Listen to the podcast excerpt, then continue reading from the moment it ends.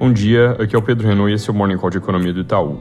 Começando pelos Estados Unidos, com um comentário rápido antes de voltar a falar de Rússia e Ucrânia. Daqui a pouco sai o payroll de fevereiro, ele deve vir forte, com geração de 500 mil empregos na nossa projeção, pouco mais de 400 mil no consenso de mercado, com pressão de salários recuando um pouco com relação a janeiro, de 0,7% para 0,5% de alta no mês, e desemprego continuando a cair de 4% para 3,9%. Apesar do foco estar tá na guerra no leste europeu, esse número é sempre importante e, havendo surpresas, pode mudar a aposta sobre os próximos movimentos do Fed, em particular a respeito da primeira alta de juros que acontece agora em março.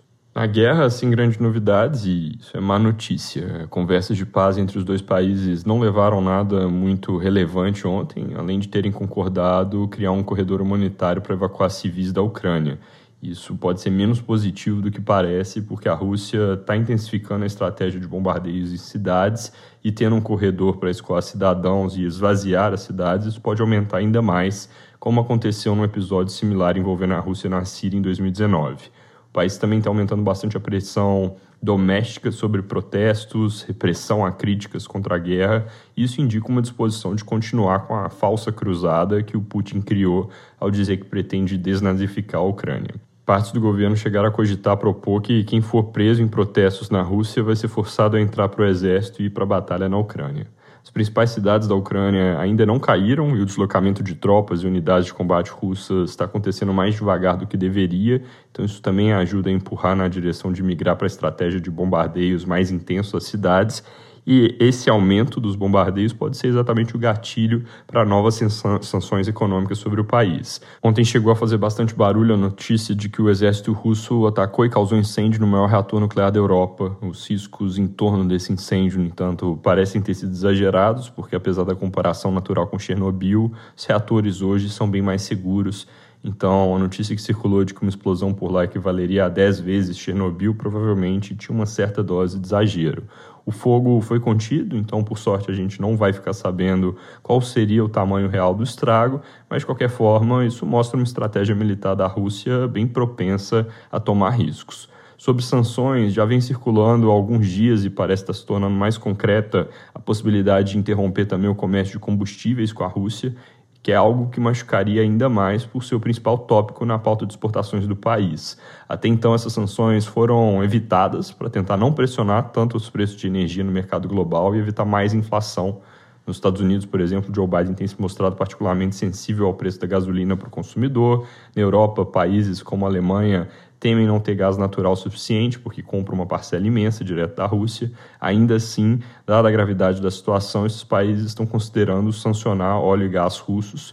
Isso é uma medida que simbolicamente é bem forte, apesar de na prática já não dá para saber exatamente qual vai ser o efeito, porque mesmo sem sanção direta sobre esses produtos, o comércio já recuou bastante com dificuldade de entrega, medo de sanções que poderiam vir e uma postura das empresas de simplesmente evitar a Rússia.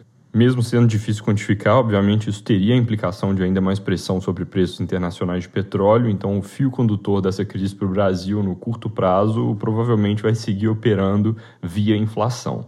No médio prazo, para a próxima safra, também tem o problema, claro, dos fertilizantes.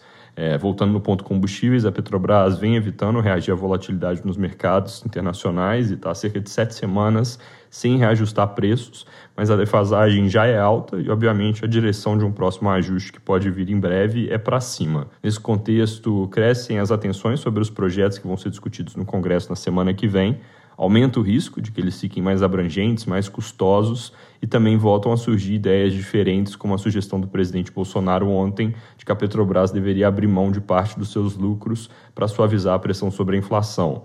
Isso significa, em outras palavras, mudar a política de precificação, que é algo que deve voltar a ser debatido. Vale lembrar que até aqui a pressão inflacionária das commodities em alta, principalmente alimentos, dado que a Petro ainda não ajustou combustível, essa pressão tem sido mitigada por apreciação do real, porque o país tem recebido fluxos de investimento em função dos juros elevados, percepção de que ativos locais estão muito descontados e também por causa de uma certa rotação de carteira. Agora, não necessariamente essa apreciação vai durar muito tempo. Nossa projeção para o fim do ano segue em 5,50, em função dos riscos aqui, principalmente em torno das contas públicas, e projetos muito abrangentes de desoneração de combustível, fundos de estabilização de preços fora do teto, são coisas que podem contribuir para puxar a moeda para cima e acabar agravando o problema. Para terminar, daqui a pouco sai o PIB do quarto trimestre de 2021.